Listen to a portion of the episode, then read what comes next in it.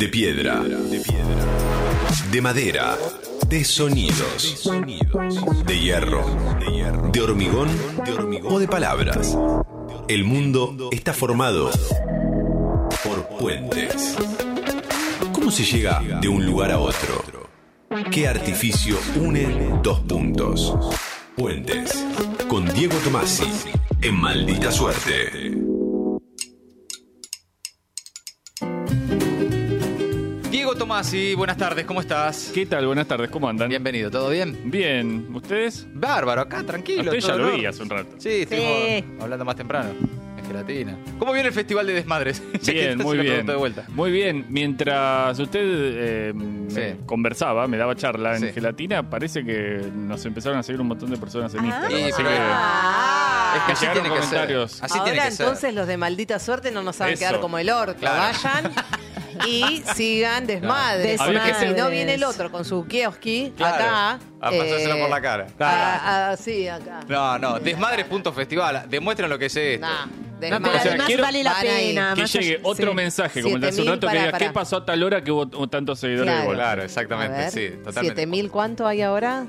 Que no leo yo. Desmadres.festival y vayan y 968. sigan. Ah, 8000 hay que llegar. Durante Sí, lo dejamos en no, ocho no, momentos. más, más, chicos, más. No, porque además lo que se viene ahí posta es extraordinario. Sí, ese es festival, ¿eh? hermoso No, no, no, lo que me- están haciendo. Además hay tiempo, es en agosto, todavía se pueden ir anotando en cositas. se Me pueden- enteré de algunos datos así sueltos y Datos sueltos. Digo, ¿qué, qué- qué- qué- qué, eh, tomaron eh, ácido lisérgico antes de diseñar esto? Lo que pasa es que a tal lo vez. que refiere Ger- Gerardo No lo de niega, Lisi ¿eh? es que cada vez que alguien dice, ok, hagamos esto, sencillo. Sí, nada. No, No hay nada alguien dice, sencillo. sí, sencillo. Y a los dos minutos hay seis personas diciendo, ¿y si agregamos tal cosa? ¡Ay! ¿Y si agregamos tal Ay. otra? Sí, claro. Y así cuando y, quería acordar y ya. así cuando querés acordar no lo podés hacer directamente. no entra la gente. Bueno, desmadres.festival, siguen en Instagram Ah, el sí. Festival Desmadres que se viene en agosto. Hay Vayan a tiempo. ¿eh? seguirlo, loco. Hay Eso, tiempo. vayan. Vaya. Ya, ya. Es pospaso, así que puede ser otro país directamente. Este, Así Sí. que para Ah, cuando sí. suceda. Hay Sí. que aferrarse a la literatura, lo bello, las palabras, Claro. por favor, ya. Exacto. Y esto corre por mi cuenta. Eh, igual creo que vas a estar de acuerdo. El, eh, todos los capítulos que están subiendo a Spotify, El podcast, sí. el No, podcast, Está buenísimo. son Bueno. maravillosos. Escuché el Maravillosos. último que me habías recomendado, que nos recomendaste a todos, tal vez Sí. con mayor énfasis, tratándose de un podcast enfocado en la cuestión del idioma, el lenguaje, Sí. para aquellos que viven en el extranjero. Me pareció fantástico, más que eh, tuve la sensación de estar sentada allí en una mesa con amigas. Bueno, hubo ese comentario, como que había algo de, de una intimidad de amistad en la conversación Sí. entre Robin Myers y Ana Negri que, que estaba muy bien. Bien, Desmadre, Festival de Literatura Del 16 al 23 de agosto. Desmadres.festival en Instagram. ¿Llegamos Vamos- a 8 millas? No, no En llegamos, instantes. todavía no. Pero al término de la columna, al término Bueno. de puentes, lo logramos. Metamos Bueno. ahí un puente. La columna no tiene nada que ver con lo latinoamericano. Ah, Está bien. y sí. empieza en el año 1962 en Viringengard, un pequeño poblado rural del norte de Países Bajos, que no voy a volver a pronunciar. Pero te salió bárbaro. Salió bárbaro, ¿no Sí, dijo, lo- muy bien. Déjalo, déjalo pasar. Como si hubieras vivido allá. Sí, siempre, exactamente. El único atractivo aparente de este lugar para el turismo es un molino que sigue funcionando después de cuatro siglos. Y en ese lugar, alejado del resto del mundo, crece un joven que sueña con ser escritor, Ajá. Pero que necesita plata para pagarse los estudios en filología, porque quiere estudiar primero. Entonces trabaja de distintas cosas. Primero como traductor de documentales televisivos sobre la naturaleza. Ahí aprende mucho sobre plantas y entonces se hace jardinero. Adquiere una especie de sensibilidad muy especial con la naturaleza, con las plantas, con, con los árboles, con las flores. Pero como esa actividad no es suficiente, se busca otro trabajo. Ahora también es instructor de patinaje sobre hielo. Mira. Ajá. Finalmente entra en la universidad sí, sí, sí, muy, muy variopinto las Sí, actividades. lo que digamos. pudo. Sí, sí, sí. Y lo que se podía hacer en ese lugar, entra a la universidad, se recibe, pero tarda décadas en escribir un libro. Recién publica su primera novela a los 50 años. Esa novela se llama Todo está tranquilo arriba, su autor es esta, su autor es el neerlandés Gerbrand Bakker. Todo está tranquilo arriba. Empieza con la siguiente frase. He llevado a padre arriba. Y cuenta la historia de Helmer, un granjero de 55 años que vive solo con su padre y que decide mudarlo al piso de arriba porque ya está muy viejo, está muy enfermo y no va a ir a ningún lado ya. Y lo instala en la que fue su propia habitación, la del hijo.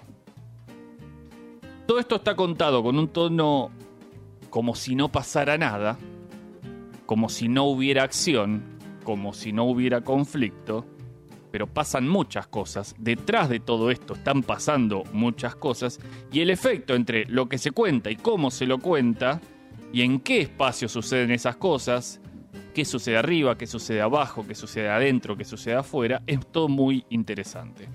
Hablé sobre todo esto con Julio Grande, que es traductor español, que es quien tradujo la novela de Baker desde el neerlandés y que tuvo que hacer un trabajo enorme, ya nos lo va a contar él, para que esta atmósfera medio lacónica pudiera percibirse en el libro traducido porque las lenguas de origen y de destino son muy No, claro, distintas. claro. Le pedí que nos contara entonces qué desafíos presentaba la traducción de este libro, digamos de este autor, en términos de la lengua, pero también del espacio en el que sucede la historia, y esto dijo.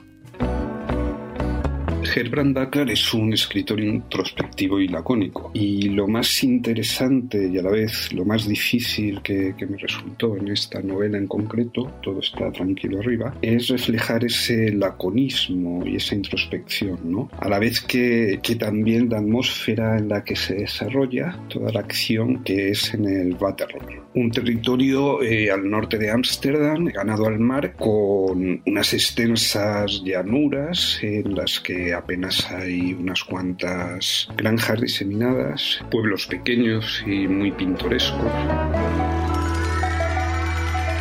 Yo antes de traducir la novela no, no lo conocía.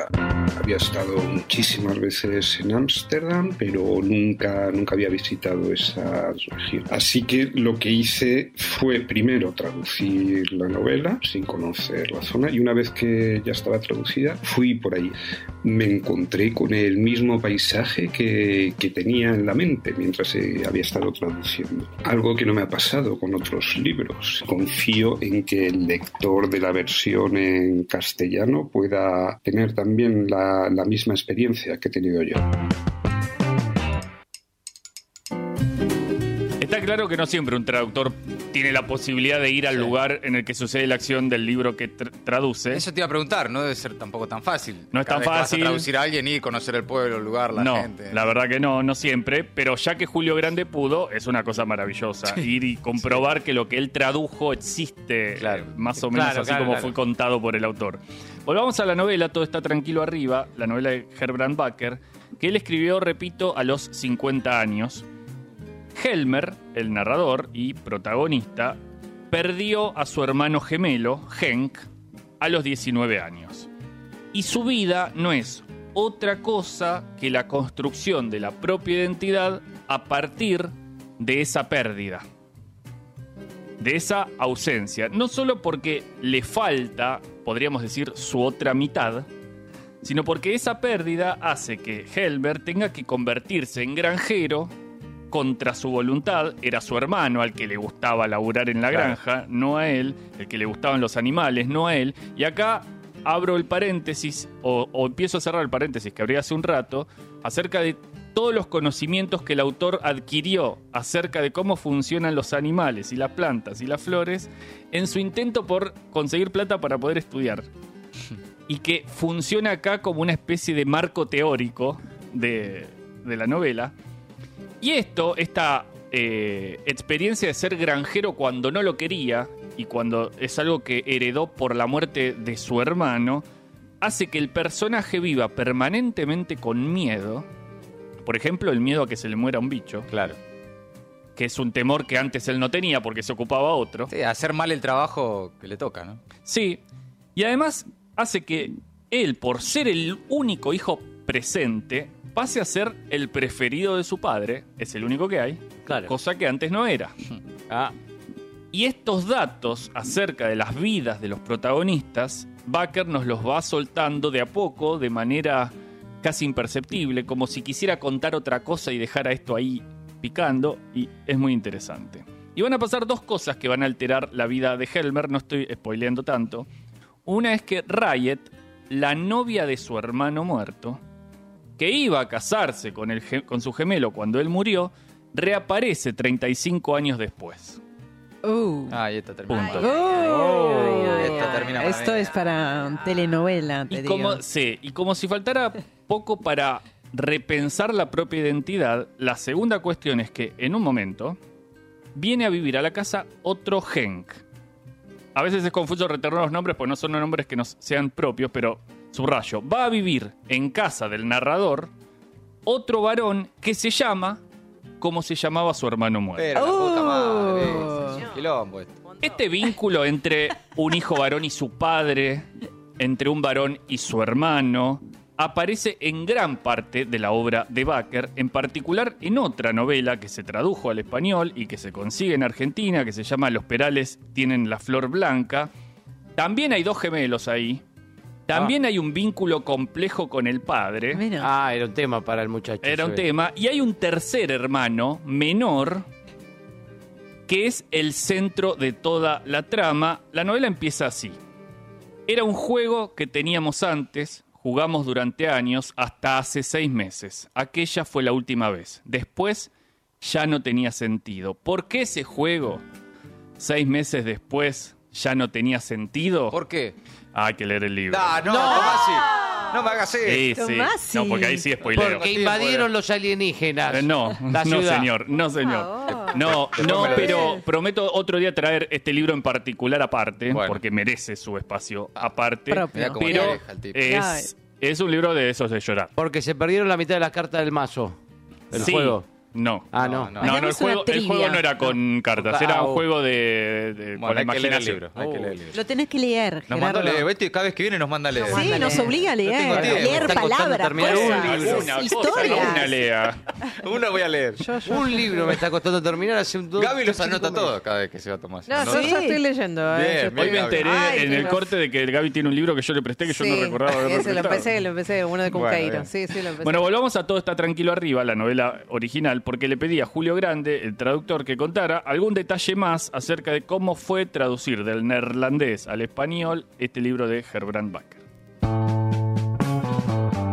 Además de las dificultades que pueda tener la traducción de cualquier lengua germánica, como es el neerlandés, a una lengua romance, como es el castellano, dificultades de tipo sintáctico, está la cuestión de los referentes. A ver, no es lo mismo traducir del inglés, por ejemplo, literatura inglesa o literatura estadounidense, en la que a través de las películas y de las series de televisión todos tenemos muy clara la- lo que es la, la cosmovisión. Sus referentes significan algo para todos nosotros. Mientras que con los Países Bajos hay tradiciones, usos y costumbres que para el hispanoparlante medio resultan totalmente desconocidas. Ese es el principal desafío, el hacer que esas referencias sean comprensibles para el lector, sin que se pierda el exotismo que supone leer una obra elaborada en un ámbito cultural distinto al nuestro